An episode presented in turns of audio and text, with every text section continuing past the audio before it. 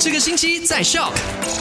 今天是星期四，十二月三号。你好，我是 Olina，带你回顾一下昨天的麦快很准，跟你聊到的三件实事。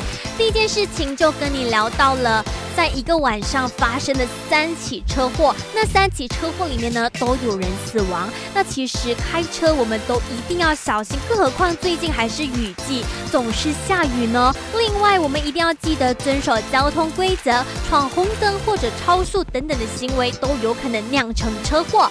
那第二件事情就是想告诉你，如果你有申请政府所推出的微型企业特别奖业 GKP，但是被拒绝并没有申请成功的话，那现在呢已经可以上诉了。只要在十二月七号到十二月二十一号期间提出上诉，还是有机会能够领取到三千令吉的援助金的。那第三件事情就跟你聊到了，在古晋这里有一个男生，他因为赌博输钱了，怕父母会骂他，所以呢直接到警察局。去报个假案，谎称自己被抢劫，结果呢被警察识破了。报假案这个行为涉及到法律的，所以呢一旦罪成，他将要被罚款两千令吉或者监禁六个月以上。好啦，那今天下午三点钟继续跟你聊，买好玩。